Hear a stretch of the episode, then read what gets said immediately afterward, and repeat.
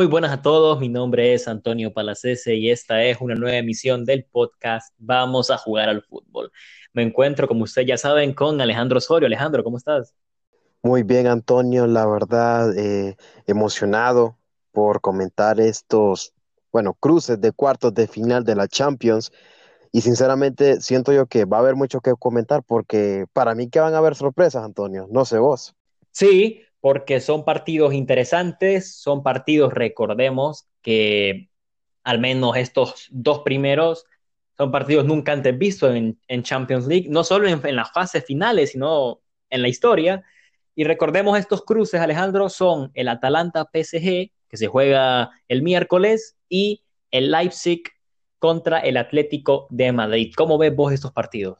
Eh, ¿Qué esperas vos de estos eh, equipos que si bien es cierto, tienen una oportunidad grandísima de trascender en una competición tan importante como la UEFA Champions League. Bueno, en cuanto a la competición, siento yo que estos dos equipos grandes que podemos hablar del Atlético y el PSG, pues tienen una deuda pendiente con, bueno, con esta competición. Ninguno ha ganado, pero han hecho grandes actuaciones. El Atlético más que ha llegado a dos finales y las ha perdido y siento yo que les va a dar un cierto impulso en esta Champions, sabiendo que es a partido único y que tiene más posibilidades de ganarlo, ¿no? Bueno, la verdad es que estos dos equipos podemos decir que son recientes. El Atalanta no, ¿verdad? Pero lo que es el Leipzig es reciente, eh, no lleva, ni me equivoco, tres años en la Bundesliga, ha hecho grandes papeles y de parte del cuadro de la diosa, pues ha sido un equipo siempre de la media tabla para abajo. Pero ya dentro de lo que cabe con esta directiva y los jugadores y entrenador, pues le han dado una cara nueva al equipo, ¿no? Que sin duda estos dos equipos tal vez no tengan una deuda pendiente y tal vez no les pese tanto este partido, ¿no? Porque vaya, como decís, ¿verdad? Tuvo una gran inyección importante el PSG durante todos estos años. Creo que el Atlético de alguna forma quiere sacarse esa espinilla de no haber ganado ninguna Champions. Y siento yo que tal vez si no lo hacen mal los equipos pequeños, que podríamos decir que son el, o los menos favoritos, que es el Leipzig y el Atalanta, pues no tiene mucha presión, ¿no? Ya han cumplido con lo esperado, incluso hasta más que otros equipos. Entonces, creo que eso también puede afectar en el tramo del partido, ¿no? Sí, porque evidentemente son equipos que no tienen nada que perder. En el caso de Atalanta y Leipzig, pero si te parece, Alejandro, analizamos el partido del miércoles, ese Atalanta PSG esperadísimo por, por todo aquel amante del fútbol, no solo por lo, el fútbol que propone el equipo de Gasperini Alejandro, el Atalanta, sino también por lo que puede hacer el PSG, porque el PSG eh, ha, quedado de ver, como ya lo mencionábamos, eh, tiene jugadores de, de, talla mundial, cosa que no tiene el Atalanta, un equipo más, más trabajado, más humilde, y evidentemente es un partido que dejará mucho de qué hablar. Si te parece, analizamos las posibles alineaciones de estos dos equipos. Alejandro, que eh, empieces con la del PSG. No, claro, la verdad es que en parte el PSG siento yo que viene un poco tocado, ¿no? Por, bueno, más que todo, no va a estar Di María por sanción acumulación de amarillas, lamentablemente. No va a estar Kursagua tampoco. Recordemos que en el mercado no, bueno, en el mercado se fue Munir y se ha ido Cavani también del equipo. Y tampoco va a estar Berratti, que hasta cierto punto Di María y Berratti son los equipos, bueno, son los jugadores del equipo que tal vez no tengan muchos reflectores, pero son muy, muy importantes en el medio campo. Entonces, para mí ha sido un poco difícil ver esta alineación, pero bueno. De porteros, para mí siempre va a estar Keylor Navas. Ya la pareja de centrales creo que va a estar Thiago Silva y Kimpempe. Por otro lado, siento yo que, bueno, por un lado va a estar lo que es Bernat, que no lo ha hecho nada mal, simplemente se ha consolidado. Y por el otro lado, siento yo que va a estar el joven Kierger, no, sé si lo conoces, pero es un filial del PSG. Bueno, en el centro del campo siento yo que van a usar a Marquinhos. La verdad es que no lo ha hecho mal eh, en esa posición, tal vez no es la que nosotros nos tiene acostumbrados. Va a estar también por el otro lado Gueye y posiblemente los está acompañando Ander Herrera, por el medio campo. Y si a un caso Mbappé estuviera bien, siento yo que van a usar el 4-3-3 normal. Eh, Icardi por el centro, Neymar por un lado y Mbappé por el otro. No sé vos cómo la mirás. Sí, un equipo con estrellas, un equipo con ausencias también, como ya lo, ya lo remarcaste. Eh, yo estaba leyendo que si Mbappé no, no podía ser de la partida, se estaba diciendo que eh, posiblemente si estuviera mañana, pero si no, el que va a estar es el español Pablo Sarabia, un jugador que llegó del Sevilla y lo ha hecho bien, en la mitad de la cancha con, con Marquinhos, algo que ha hecho el, técnico Tuchel a lo largo de la temporada y básicamente en Champions, eh, porque en la liga no, no es algo que necesite mucho.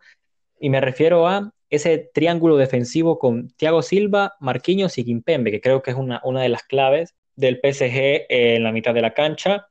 Evidentemente, Gueye, un jugador importante eh, ante la ausencia de, de, Berratti, que parece que es, es el pulmón del equipo y el mediocampista más importante, que no posiblemente no esté.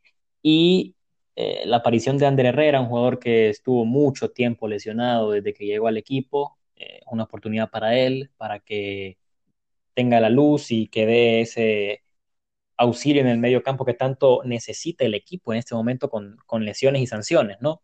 Pero es un equipo muy, pero que muy bueno, que puede llegar lejos, pero enfrente tiene el Atalanta de Gasperini, posiblemente salga con esta alineación, con un 3-4-2-1 o un 3-4-3, eh, como quieran llamarlo.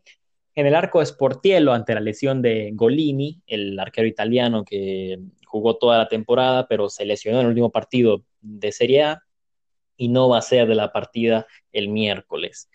La línea de tres con Palomino, Toloy y Jim City. Eh, se habló de, de, Caldara en la central, el central italiano, pero eh, Gasperini lo más seguro es que se decida por estos tres. En la mitad de la cancha, como lateral volante por derecha, el holandés Hatteburg, que ha hecho una gran campaña. Por izquierda seguramente lo hará el alemán Gossens, que también, recordemos, es un, es un goleador. Gossens, ¿no? Lleva más de seis goles en la campaña siendo un, un lateral volante por izquierda, algo rarísimo. En la mitad de la cancha seguramente estará de Run y Freuler, eh, sino que puedes también estar jugando Pasalic también o Tamese, una, una, variante en la media cancha, seguramente será Frauler con Derrun. Arriba eh, con Malinovsky, Papu Gómez por un lado y seguramente en el centro de ataque será el colombiano Zapata. Recordemos que en el Atalanta las ausencias de Ilicic, eh, un tipo que sufre de depresión y no, no va a ser de esa partida de Champions. E inclusive, si Atalanta clasifica la siguiente ronda, no va a ser de lo que resta de la competición. Él está fuera. Así que un equipo me parece muy fuerte, tal vez en nombres no, no sorprenda a nadie, eh, pero hay que verlo en el colectivo, Alejandro, porque es un equipo muy atractivo de ver, un equipo goleador. De hecho, Atalanta se da el lujo de dejar en la banca a Luis Muriel, el otro colombiano del equipo, que recordemos en los goleadores del conjunto italiano se encuentran Zapata con 18 y Muriel con 18. Y un dato muy importante es que, y curioso, que Muriel es un jugador que no hace de titular. Muriel es un jugador de recambio que generalmente entra por, por Zapata, pero eh, inclusive lleva los mismos goles que el delantero titular, Alejandro. Bueno, como vos decías, Antonio, es un equipo bastante goleador y creo yo que, bueno, si es goleador, obviamente todos los delanteros que con una gran calidad, pues puedan echar goles, ¿no? Y sinceramente Muriel siento yo que ha aceptado ese rol de suplente porque en parte le conviene. Normalmente entra en las fases finales en cuanto el equipo ya se siente un poco cansado, el rival tal vez ya no está dando al 100%. Entonces ahí cuando aprovecha Muriel para hacer los goles. Y bueno, si miramos que de alguna forma tiene oportunidad de meterlo Gasperini en los últimos minutos, pues lo va a hacer. Y sinceramente es un equipo, como decís, atractivo de ver, ataca, hace presión alta y es muy bueno. Sinceramente que si un caso cae eliminado, siento yo que dio lo mejor de sí. Eh, evidentemente es un equipo que juega muy bien, que terminó tercero en el calcio italiano, que volverá la siguiente temporada a Champions League y lo seguiremos viendo el Atalanta, tenemos para rato, eh, pero con un equipo con una presión, la que tiene el PSG, que creo que bueno, le puede jugar en contra al equipo francés, ¿no? Porque ya sabemos que el PSG en los últimos años se ha quedado en octavos de final, esta vez pasó y está en cuartos, pero generalmente no pasa de aquí. Vamos a ver si es capaz el equipo de Tuchel de poder eh, darle la vuelta históricamente a los partidos que han tenido en las últimas fases de la Champions. Es una muy buena oportunidad, pero no hay que menospreciar al rival. Yo escucho comentarios de, la gente y que no, que el PSG ya, ya pasó fácil. Hay que recordar eh, Atalanta, el paso que hace, en octavos de final, le gana al Valencia. Eh, Valencia, un equipo histórico de, España, no pudo con este equipo chico, digámoslo así, de, de Italia, el Atalanta, que nadie lo conoce. Pero le ganó los dos partidos, se los ganó muy bien con un Nilicic encendidísimo, que lamentablemente no va a ser de la partida el miércoles, pero es un equipo que juega bien, se acopla bien, la, la rotación del equipo es algo clave, como vos lo decías Alejandro también en el inicio, Gasperini ha sabido eh, dirigir bien a sus jugadores, los ha sabido descansar también, eh, los roles en este equipo, si bien están marcados, eh, es un tipo que le da eh, rodaje a jugadores jóvenes, tiene mucho mérito en eso.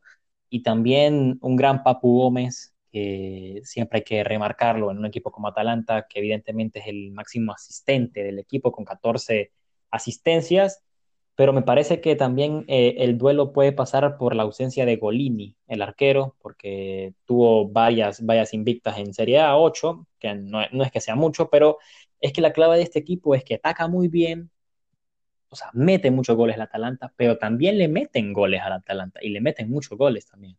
Porque el equipo podríamos decir que se parte en dos, que puede ser algo muy malo tomando en cuenta que juegan contra un equipo como el Paris Saint-Germain, que es un equipo goleador, con grandes estrellas. Eh, también es otro, otro equipo igual así el, el PSG, ¿no? Tal vez no en su liga se vea tanto, porque obviamente los equipos con los que se enfrentan son de, muy bajo nivel, pero en Champions sí se nota eso. Esta temporada, eh, recordemos, Paris Saint Germain se enfrenta contra el Real Madrid en grupos, le pasa por encima en el primer partido, en el segundo rescatan un empate en el Bernabéu cuando parecía que lo iban a perder y pasan de primero, se enfrentan al Borussia de Dortmund que no se lo hizo nada fácil, recordemos en la ida los goles de Haaland, Alejandro también, el del noruego, que decíamos, bueno, el PSG va, va a quedar eliminado otra vez, ¿no? Bueno, la verdad es que ha sido unos octavos de final bastante difíciles para el Paris Saint-Germain, pero que al final, bueno, lo sacaron el resultado. Eh, perdieron 2 a 1 en la ida, recordemos, en Dortmund, pero le dieron la vuelta 2 a 0 y sinceramente siento yo que es un golpe anímico para bien. Lastimosamente pasó esto en la pandemia y recordemos que les cancelaron la liga y que no han venido con un ritmo competitivo y eso les puede pasar factura en cuanto a lesiones y fatigamiento y cansancio, Antonio, ya que, bueno, el Atalanta ha sido, bueno, ha jugado todos sus partidos, al final se, se restauró el calcio. Vamos a ver ese contraste de haber tenido un ritmo competitivo durante estos últimos meses a no haber jugado nada prácticamente nada, porque lo, último, lo último que jugaron fueron unos partidos amistosos, la Copa de la Liga para el PSG y ya está.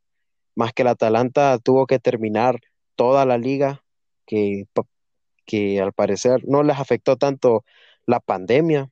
Y como vos decís, es un equipo que tal vez recibe muchos goles, pero hace muchos goles y creo que esa es la clave contra, bueno, línea por línea, el PSG es mejor. Pero ya en conjunto literalmente, yo siento que va a estar bien empatado y va a ser muy difícil dar un veredicto para este partido, Antonio. Si bien es cierto, el, el París es un equipo con, con, muy buenos jugadores, los jugadores importantes están o en duda o en viendo si, si llegan en, un buen ritmo competitivo, que evidentemente no lo podés vos juzgar al, al Paris Saint Germain contra equipos de segunda o tercera división como lo hizo en amistosos para agarrar ritmo. O sea, son partidos que ganó 9 a 0 y con tranquilidad y con jóvenes, ¿no? O sea, no, no se puede, se pueden evaluar en las finales que jugó, pero es muy complicado. Lo vimos la semana pasada, lo del Lyon ante la Juve, no jugó nada mal. El Lyon hizo su partido, evidentemente, no fue un equipo que propuso, pero hizo las de ganar. Lo hizo todo por ganar, lo consiguió, está en cuartos, analizaremos después ese, ese juego luego, pero evidentemente es un partido donde el PSG es favorito. Alejandro, no sé cómo lo ves vos, ¿cuál sería tu pronóstico? Bueno, Antonio, la verdad es que para mí es difícil encontrar un ganador o alguien que va a pasar porque los dos equipos ya dijimos que juegan bien y las estadísticas dicen que el PSG, pero mi corazón dice que el Atalanta por, porque es un equipo chico, porque lo está intentando y sinceramente siento yo que si a un caso el PSG va a ganar, va a ganar fijo un, sabiendo un partido hace un 3 a 2 o un 2 a 1, muy reñido por cierto, y yo le daría sin probabilidades un, un 55 para el PSG, 45 para el Atalanta, Antonio. Sí, yo, yo siento que va a pasar el PSG. Quiero que pase el Atalanta, pero honestamente lo veo difícil, no, no por lo que propone el equipo, porque no lo puede hacer, sino porque siento que el peso de las individualidades va a ser eh, lo que dictamine quién pasa y quién no en este partido, ¿no? Básicamente. Pero bueno, ya lo veremos el miércoles, quién será el equipo que esté en semifinales y en la otra llave, porque de la llave Atalanta-PSG se enfrentan la llave entre Leipzig y Atlético de Madrid. Alejandro, dos equipos en busca de la gloria también. Eh, si querés, repasamos las alineaciones de este partido. Sí, bueno, un equipo del Cholo que no, no se sale del esquema, él no cambia su 4-4-2. Lo que sí puede cambiar son las piezas. Yo eh, pienso que el lateral derecho no va a ser Tripiers, pienso que va a ser el colombiano Arias porque es más rápido y tiene que defender ante las subidas que puede hacer el Angeliño, que seguramente jugará en el Leipzig, ya, veremos la alineación después. En la mitad de la cancha lo veo igual, ante la lesión de Thomas, siento que el Cholo va a poner Herrera, pero arriba es donde yo no coincido en nada. Eh, siento que estos partidos son para, para jugadores que, que son letales en el área, caso de Diego Costa, y siento que se va a decantar por el Eure de Anfield eh, y no, no de aquel de la temporada pasada, ¿no? que remontó al Barça, sino de esa temporada cuando el Atlético se midió al Liverpool y este es Marco Llorente. Marco Llorente que lo ha utilizado el Cholo como segundo punta y lo ha hecho muy bien.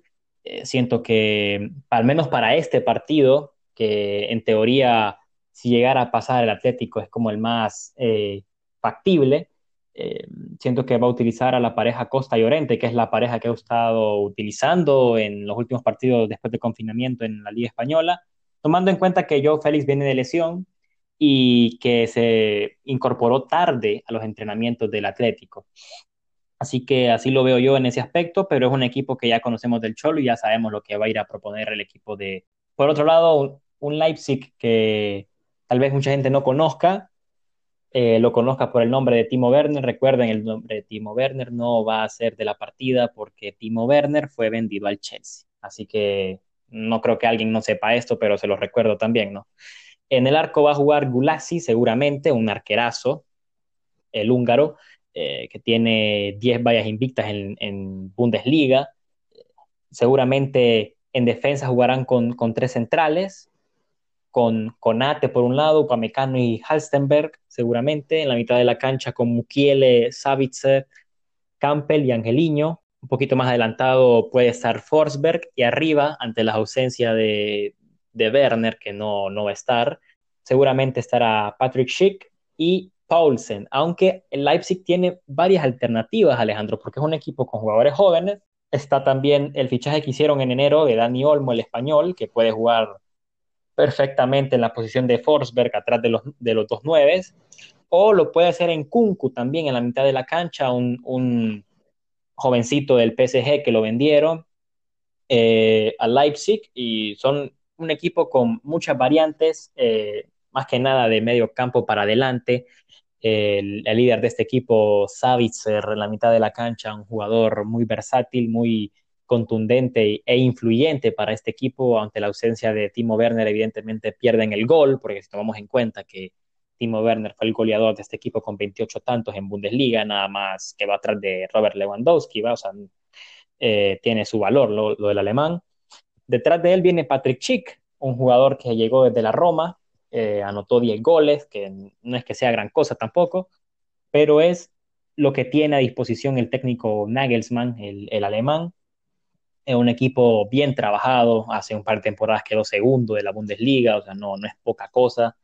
Eh, un equipo que viene haciendo las cosas bien, que en octavos de final, recordemos, eh, despachó al Tottenham de Mourinho, un Tottenham de Mourinho que tampoco le puso mucha presión ¿no? en los partidos, pero evidentemente va a ser un partido atractivo, tal vez no de muchas luces, porque Atlético ya sabemos a lo que juega, Leipzig es un equipo que va a proponer seguramente el partido, créanlo o no, y así va a ser el trámite de este partido, así lo veo yo, un, equipo como Leipzig que propone y que juega bien a la pelota, eh, que seguramente no es que lo va a asfixiar a Atlético, porque no va a ser así, más bien el Atlético va a asfixiar las salidas de balón de Leipzig seguramente. Y, nada, un equipo del Cholo que yo lo veo como favorito, pero evidentemente se enfrenta a un equipo que no es nada fácil, Alejandro.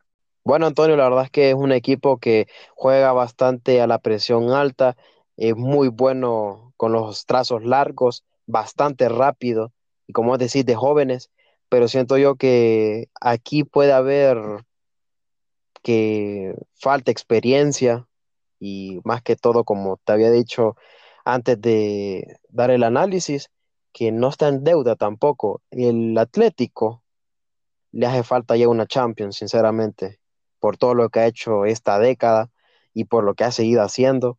Y sinceramente, si te das cuenta, cuando ellos van al ataque, dejan varios espacios y el, y el Cholo en una sola jugada te puede rematar el partido. Entonces, ojo con eso, porque aunque juegue, aunque sea un equipo que juegue muy atrás y bien replegado, al contraataque o en un contragolpe te puede eliminar. Y eso es algo que siento yo que Leipzig tiene que darse cuenta y algo que Nagelsmann tiene que tener en mente, Antonio.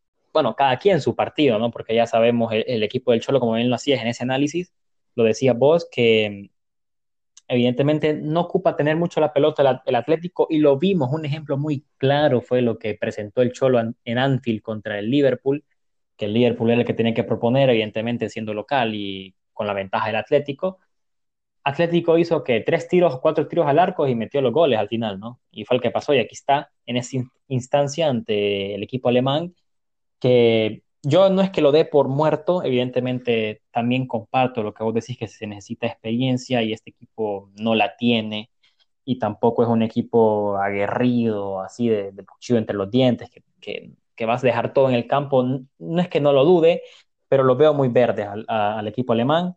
Eh, el equipo del Cholo lo veo como, tal vez no como candidato, pero con una llave prácticamente accesible, ¿no? Me parece una llave para el equipo del Cholo que, la puede pasar, no digamos que sin problemas, pero para mí es el gran favorito. O sea, si vos me hablas de los otros partidos, evidentemente nos encontramos un eh, City Lyon también, ¿no? Por allá, por allá lejitos, pero eh, Leipzig es un equipo que sin Timo Werner, honestamente, pierde muchísimo gol, porque este equipo dependía muchísimo del alemán y, bueno, vamos a ver lo que proponen estos equipos. Eh, Nagelsmann ya calentaba el partido, Alejandro, porque decía que los, los jugadores del Cholo no es que sean malintencionados, pero te dejan la patadita al final de cuando te quitan la pelota. Bueno, tal vez Nagelsmann tendrá que pensar qué hacer con esas patadas, porque ya sabemos que el Atlético es un equipo aguerrido, es un equipo que no le tiene miedo a nada, sinceramente más que todo, bueno, ya sabemos, por línea en línea puede, bueno, es hasta superior, pero sinceramente, para darte un veredicto, siento yo que va a pasar el Atlético de Madrid.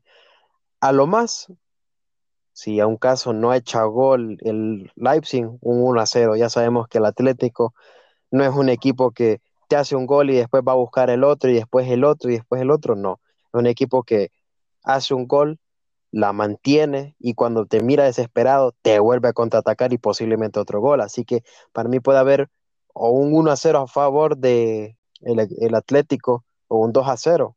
Sinceramente yo doy esta, así por porcentajes, doy un 70% para el Atlético y un 30% para el Red Bull Leipzig. Sí, también un duelo de arqueros, Alejandro, porque en un lado encontramos a Oblak, el que para muchos es el mejor arquero no solo de Europa, sino del mundo. Y por el otro lado está Gulasi, que el que no lo conoce es un arquerazo, Alejandro, el, el del conjunto alemán, o sea, un, un tipo que no es tan experimentado, pero que hace unas atajadas increíbles, es un arquero que podríamos decir que gracias a los goles de Werner y las atajadas de Gulasi es que está en esta instancia, ¿no? También yo veo un partido parejo, pero no, línea por línea, pero sí en las propuestas, ¿no? Siento que el Leipzig va a tener la pelota, el Atlético va a defender y a buscar el contragolpe, que es por eso que un jugador como Yannick Carrasco es fundamental, ¿no? Un jugador que vino en enero a préstamo de, del club chino donde, donde estaba y un jugador que desde que vino ha mostrado cosas diferentes y algo que cualquier otro jugador en la plantilla no te puede dar. Siento que es muy importantísimo en los contragolpes, en el esquema del Cholo me parece que es un jugador muy importante, que seguramente va a ser de la partida y que para mí puede ser el jugador clave de este partido. Alejandro, ¿vos cómo lo ves? ¿Cuál puede ser tu jugador clave? Para mí el jugador clave del Atlético de Madrid, bueno, siento yo que ya sabemos que reciben varios tiros a puerta y para mí es Django Black el jugador del partido, bueno, el jugador clave del Atlético de Madrid, pero por el otro lado, siento yo que ya sin muchos reflectores, recordemos que ya no tienen a, Timo Werner, Savitzer va a ser el bueno, el jugador que tendremos que tomar en cuenta para Red Bull Leipzig. Recordemos que, como dijiste, es un líder para ese equipo.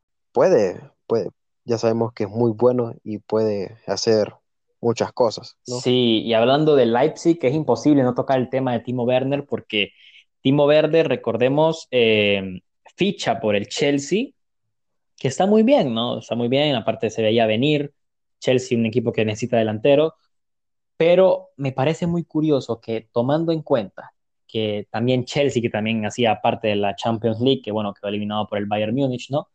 Pero me parece curiosa la, la decisión que toma Timo Werner de no entrar en la lista de Leipzig en, Champions, porque podía jugar y si él se salía de la lista no podía jugar por el Chelsea, Alejandro. Me parece muy curioso y eh, desde mi punto de vista, eh, algo tonto también, ¿no? Yo, si hubiera sido Werner, termino de jugar la Champions con Leipzig, sea como sea que nos vaya, y después voy al Chelsea, pero no, no le veo lógica irse de un solo y no poder jugar ninguna competencia.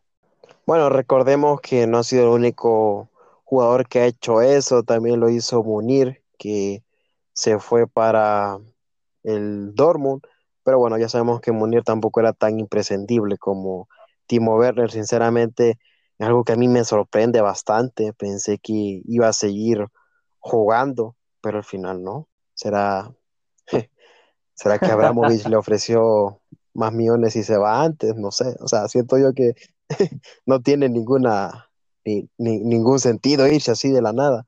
Pero bueno, ojalá que por lo menos el Leipzig no pierda o no tenga miedo, ya que no tiene a sus máximas estrellas, bueno, a su máxima estrella. Sí, porque recordemos que estos partidos los vamos a ver el miércoles y jueves respectivamente, partidos muy interesantes, propuestas diferentes, eh, estilos de juego, eh, individualidades, goleadores, porterazos, va a haber de todo en, en estos duelos de Champions League. Recordemos estos dos duelos, el que gane de uno se enfrenta contra el ganador del otro y de los duelos de, del viernes y sábado que estaremos analizando más adelante con Alejandro también en el siguiente podcast. Pero no se pierdan estos partidos que van a estar muy, pero que muy buenos. Alejandro, y sin más que decir, un placer analizar estos partidos con vos. Muchas gracias por estar aquí. Bueno, Antonio, sabes que es un placer para mí estar comentando estos partidos con vos y la verdad es que muchas gracias a la gente que nos escucha, sinceramente. Y nada, ¿qué crees que te diga, Antonio? Vamos a jugar al fútbol, ¿no? Buenas noches.